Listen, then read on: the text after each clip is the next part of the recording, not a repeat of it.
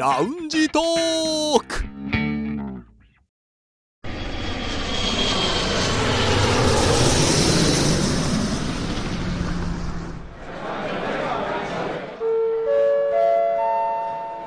ラウンジトークよりご案内申し上げます。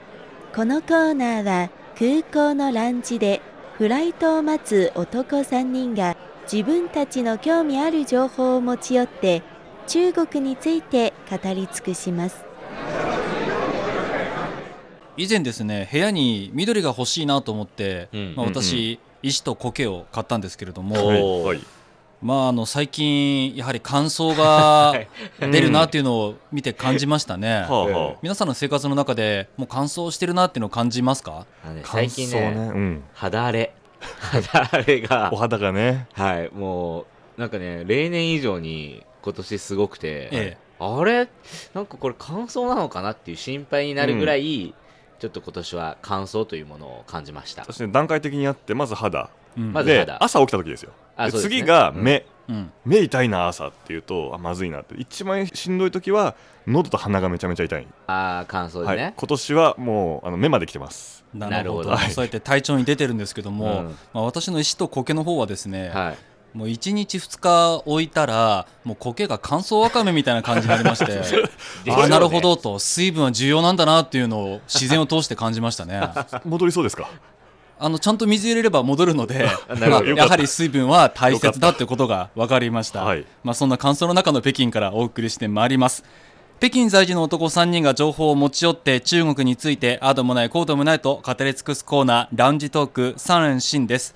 今日の担当は私です私が気になる話題はこちら。中国の物価は安いのか日本の物価と比較してみました。中国は物価が安いという話を聞いたことがある方も多いのではないでしょうか。しかし近年中国の物価上昇率は高く今でも安いと言えるのかという疑問を持つ方も多いと思います。日本と中国の物価を比較してみました。という10月21日付のレコードチャイナの記事をお送りしました。さあ物価は安いのか高いのかうん。というのは、うん。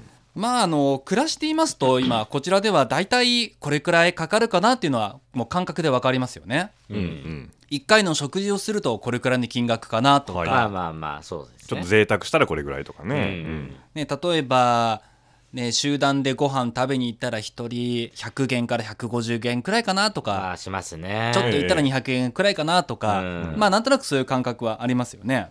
まあ、そういう感覚も、まあ、暮らしているからあるんですけれども、まあ、今回はえ日本円にちょっと換算して見てみようかなと思うんですけれども、ただこれは、まあ、もちろんその収入も国や人によって違いますし、まあ、高い安いというのは一概には言えないと思います。うんまあ、それも踏まえた上で例えば日本から中国に旅行行きましたとか出張などで行きましたなどのイメージで聞いてもらえればいいなと思いますし、まあ、もしくはその北京で生活するとか短期最大するときに、まあ、どれくらいお金かかるかなというそういうものをイメージしながらお話をしていきたいと思います。はい。まずは、まあ、収入もそれぞれ違うと言いましたが前提条件としてお話しするということで、えー中国の場合の2020年度大卒の初任給まずこれいくらくらいかというところから考えていきたいんですが、はいえーお二人の資料には穴きにしてます、えー2020年大卒の初任給は、えー何元でしょうか。これ平均ってことですよね。中国全土。全土ですね。全国だから、うん。まあもしかしたら都会よりは少し下がるかもしれませんけれども一応全国的にということですね。じゃあいいですかもはいリュウさんどうぞ。う5000元。ああいいところですね、いいとこ？4000元。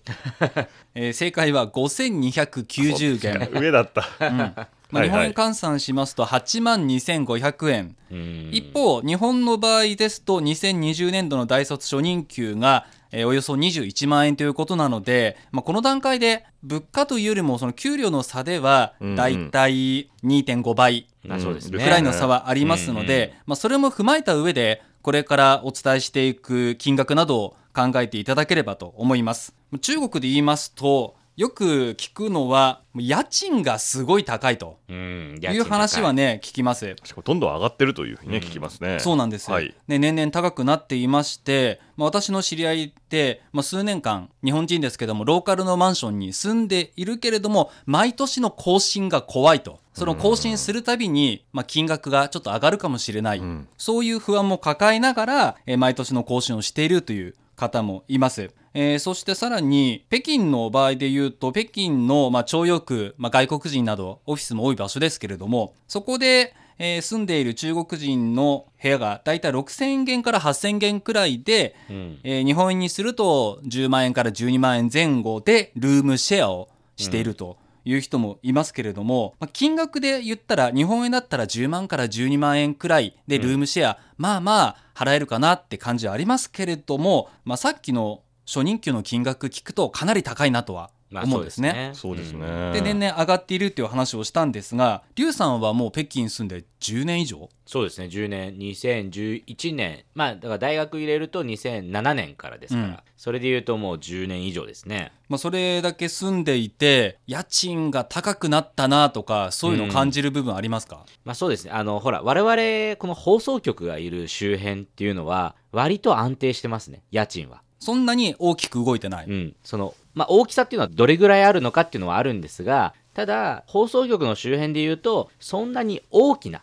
例えば1000件上がったとかっていうのはないです。ないけれども、全体的にやっぱルームシェアがメインですよね。まあ、2LDK とか借りて、2人でシェアしちゃうと、まあ、だいぶちょっと金額が違ってくるんで、徴用君をまさにこのね、6000元、多分この6000っていうのも 2LDK ぐらいなの。うんうんだからね、うんこの6000を2人で割るとちょうどいいんですよね。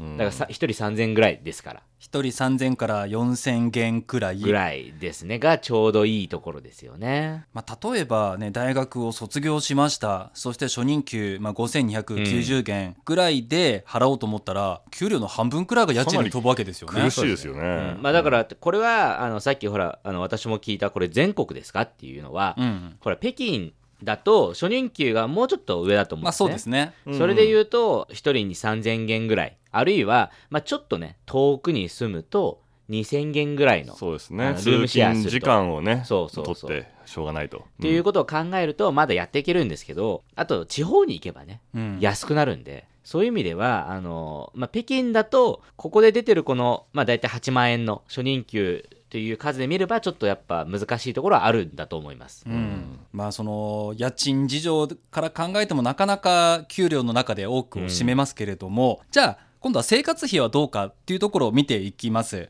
じゃあまずは食べ物ですけれどもビッグマックはい。な大好きです。るほどね。はい、うん。でお二人の資料には、えービッグマックと書いていまして単品の後になんたら元と。そこ数字書いてません、はい。えー単品の場合ですとビッグマックは何元になるでしょうか？ビッグマック単品。これいいですか？はい。もうもう当てに。えわかるの？覚えてんの？20元。ああはいはいはい。まあほぼほぼ正解でしょうね、うん。20 21元。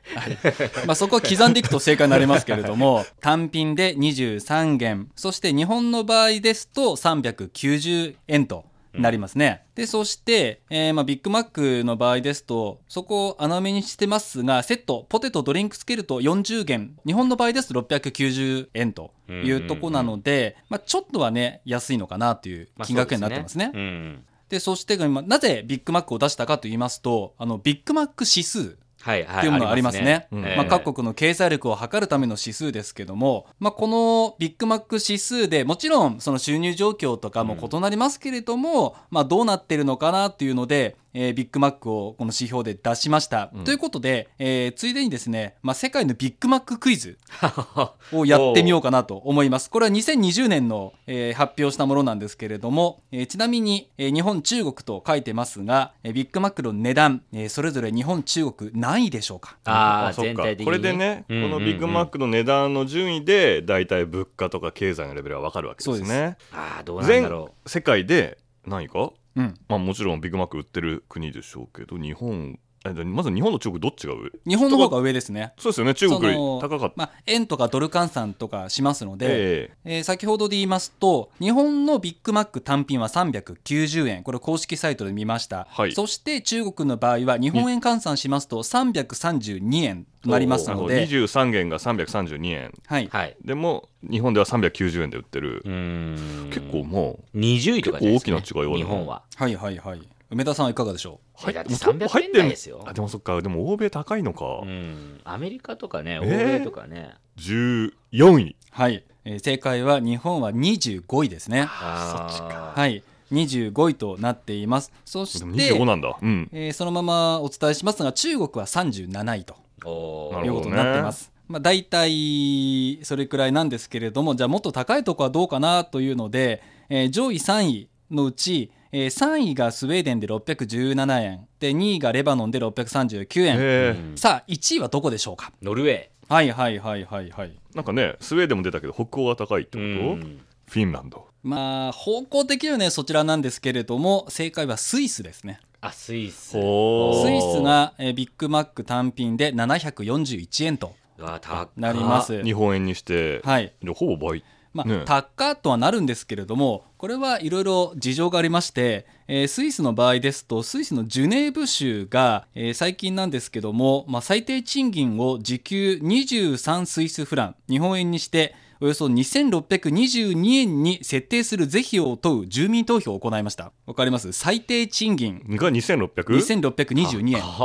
これも高っ爆買いしに来てほしいわまあ、そして、えーこの住民投票が58%が支持して世界最高水準の最低賃金額ができたということです。まあ、ただ調べてみますとスイスはもう人件費とかこういうふうに高いので、うんうんうん。あとは税金とか保険でももろもろ引かれるのでこの金額が一概には高いかっていうのはまた別の話ですね。まあね、最低賃金2600円でもビッグマック食べたいと思ったら700円払わなきゃ。750そうですね。円近く払わなきゃいけないんですもんね。でも1時間働いてみると2622円っていうね。そうしたらビッグマックが。なんでそこビッグバックで換算ビッグマックす指数ですよそれが。はい。まあ、だから観光で行くとなかなか高いなと感じるかもしれませんね。ね。さあそれでは話戻りまして、はい。じゃあ日本と中国の物価の比較ですけれども続いてはラーメンですね、まあ、ラーメンの場合ですと大きく分けて日式ラーメンとあとは中国式ラーメンの2つに分かれますけれども、まずこの2つで中国ではどっちが高いでしょまあ、日本風日本じゃないですかね。ね。でしょうね。ははい。うまあ要はねの方が高くなります、ね、外国の料理ですからね。そうですね、はい。あそうですね、うん。外国の料理はねちょっと高い感じありますね。まあ普段食べる機会もあると思うんですけども私が今日ご紹介した記事の中で見ますと日式ラーメン日本式のラーメンでは中国ではおよそ45元。大体こんくらいですかね。45元。そうかな。うんそうですね。で日本の場合で普通にラーメン食べようと思ったら、まあ、この記事では850円と書いてますが1000円前後くらいまあそうですね。ですよね。うん。となってますと、まあ、それくらいがまあ相場になってますね、うん。この段階では日本式ラーメンではそんなに大きな差はないのかなとまあそうですね。ありますよね、じゃあの中国式ラーメン蘭州ニューロンラーメン、うん。うん。ね我々の大好き州ラーメンですね。蘭州ラーメンはい。まあ、ここはね大きな差が出るんですね、うん。え中国の場合ですと1杯16元くらい。まあ大体そうですね。うん。ん。10元くらいでも食べられますかまあ、ね、食べ12とか13とかね刻んでいけばありますね。ありますよね。でそれに対してじゃあ日本だったらどれくらい？およそ950円、うん。まあ、結構大きな差が出ますね。大きいですね。まあだからちょっといいラーメンっていう値段ですよねきっとね、ん。位置づけが。でもただ、まあ、その生活していて分かりますけども結構この蘭州ラーメンって食べる機会多いですよね。多いですね。ううん。んお店も多いですからね。そうですね。まあ、それだけ手軽に食べられるっていう部分では、まあ、この点ではちょっと中国の方が安いのかなっていううん。雰囲気はありますね。さあそして今度はビールですけれども、まあ、これもね日本のメーカーと中国のメーカーによって変わってきますと、えー日本メーカーが出している 500ml のビール、えー中国の場合ですと、え1本8.8元およそ136円、えーそれに対して日本で買おうと思ったらおよそ310円くらい、うん。まあ、ちょっとここもね差がありますね。倍以上、うん。そして中国メーカーが出しているビール、まあ、例えば日本で有名だったら、まあ、チンダオビールとか。はい。ありますね。まあそういういろんなメーカーありますけども、じゃあ中国でビール買おうかってなったら、1本4元、おうんよそ60円くらいですね。これはね、ああ、すごい安いなと思いましたね。はい。中国来た時に思いましたね、うんビール安って。うん。でしかもねその日本のメーカーのビールだって日本で買うよりは安いと。そうなんですよね。ね。やっぱ若干ちょっとね。まあもちろんこっちで作ってるからとかものは違うのかもしれないですけどね内容は、うん、それでも違うなというのはありました、でこの、ね、ビールも見てみますとすごい安いねって感じがあるし中国の場合ビールはねやっぱたくさん飲んじゃうよねと思うんですよね、ううん。んあとはあのアルコール度数も違うから、まあ、そこの差もあるのかなって飲み方の違い、ね作り方も違うんでしょうね。ビールの方がガブガブみんな飲んでますもんね、うん。まあ、そういうビールの違いもあり。でさらに今度は交通機関ですけども、まあ、地下鉄の初乗りですね。北京地下鉄の初乗りは、えー3元ですね。で一方で日本で JR 乗って山手線など乗ったら140円、まあ、ここでも45円と140円でちょっとね差が出ますと。おおでさらに、えー私たちの放送局のある、えー八宝山、まあ、そこから先ほど言いました朝陽区とかちょっと都会の方に出ようかなと思ったら、まあ、うん。グオマオ国防がありますけども、大体37分8分ぐらい。で同じくらいの距離で日本の場合ですと大体私がよく言うのが東京だと八王子から新宿くらいの間隔っていうんですけれども、おまあ、その場合ですと JR でまあ490円だけども地下鉄だったら同じくらいで5元。だから5元だから60円70円くらいですかね、ー北京だとあそうですね。70円、うん。日本だと490円。まあ、そう考えると交通費はねかなりまあ安いですしその中国の中の物価とかその収入にも合ってるのかなっていう気はしますね。それだけ利用しやすい感じはします、まあ、そしてタクシーの場合ですとこれタクシーはね私すごいねうん。あの使いやすいなと思ってるんですよ。そうですよねその私たちの放送局の八宝山から、まあ、首都空港北京の首都空港まで大体50キロぐらいうん。あるんですけれども、日本じゃ絶対乗らない距離ですよね、うん。タクシーに、うん。でそれが大体150元から200元くらい、うん。えー円換算すると3000円くらいですかね、うん。まあ空港の場合だと大きな荷物もありますので、うん。そう考えると、うん、便利だなとは思うんですよね。まあ、また一方でね中国はその地下鉄の駅とかでまだエスカレーターがない駅もあったりしますからそうそういう時は荷物運ぶ時はねあもうタクシー乗っちゃおうかなって思わせてくれる値段ですよね。そうですね。だからその意味でもこの交通に関しては、まあ、料金的には利用しやすいし、まあ、うん。便利にはなってきてるのかなっていう気はしますね。うんうん。まあ、ただこれだけ、ね、使いやすいと、まあ、ついつい使う人が多いから渋滞も起きるんだろうなとは。まあそうですよね。思いますよね。うん。さあそしてまあ最後は、まあ、通信料金。これ私日本いる時あんまりこの感覚分かんなかったんですが、うん。まず最初に言いますと中国から日本に電話した場合、はい。結構安いんですよね。さあそうですね。うん、料金を紹介しますと国外通話になりますが1分1元。うん。1分1元、えー、1一元。分かけて15円くらいですね。うんうんでも日本から、えー中国にかけた場合ですと、まあ、これはそれぞれプランによっても変わるんですけども、えー例えば平日の昼にかけたら30秒で57円1分で114円ううん。ん。ということになるので、まあ、大体ざっくり言っても10倍くらいの差はねまあ出てきますよね。やっぱりねうっかり国際電話かけちゃってすごい請求来たみたいな話はね昔からありますからね日本では。うんだからこっちに住んでてちょっと連絡しようかな日本に連絡しようかなと思ったら、うん。あんまりねためらわないんですよね。そうですね。ね。できちゃうんですよねまさに。もうかけちゃおうと、うん。悩んでる暇あったらって、全然そこまで痛くない。ただ、まあ、日本に住んでる方からしたらえこっちからかけるよって言ったら「いやいやそんな高いからいいよいいよ」って「大丈夫よ安いから」って思うんですよね。結構ね私も言われますね。そのやり取りでそこそこ時間かかるって。あのかけ直すよかけ直すよ。いや大丈夫大丈夫。そんなに高くないねそうなの本当？大丈夫。かけ直すよって結構ね。そこね。時間が経っていく。まあだからこの、ね、通信料金とか見ても、うん。まあ、住んだから分かるっていう部分は正直あるんですよね。ううん。んまあ、このようにね、えーそれぞれ生活に関わるもので料金見てきましたけれども、まあ、最後に改めてですが、まあ、平均月収というのは、ね、日本と中国あくまで平均ですが比べると2.5倍とかそのくらいの差はありますと。まあ、だからその中で考えるとやはり家賃だけはまあ群を抜いて高いっていう感じはするのかなとは思うんですよね。うんで実際にね皆さん生活していてなんかこれは高いなとかこれは安いなとかそういうものありますか？やっぱこういう今上がったような生活必需品というかまあ中国ではね生活必需品って言いますけど要はあの食べ物とか生きていくために必要なものは誰でも手に入る値段ですけど、ちょっとひとたびこう嗜好品になったりとか贅沢になったら一気に高くなるなっていうまあそうですよね。印象がね私ありました。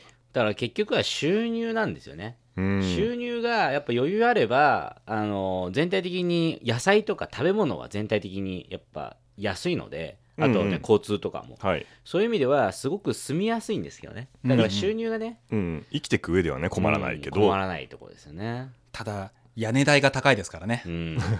そうね。雨風をしのぐのがそうですね。うん。一番ね、大事な。北京はね寒いですから。なおさら必要。乾燥もするしね。うん。まあまあそのような中で今回は、まあ、我々、まあ、生活しているからこそこう感じる中国でのこの物価の感覚というものをご紹介しました。ぜひ、ね、日本から中国に旅行来るとか出張で来るとかそういう時には今回お話しした内容を参考にしてみていただければ幸いです。さあそろそろフライトの時間となりました。またラウンジでお会いしましょう。以上ラウンジトークサーレンシンのコーナーでした。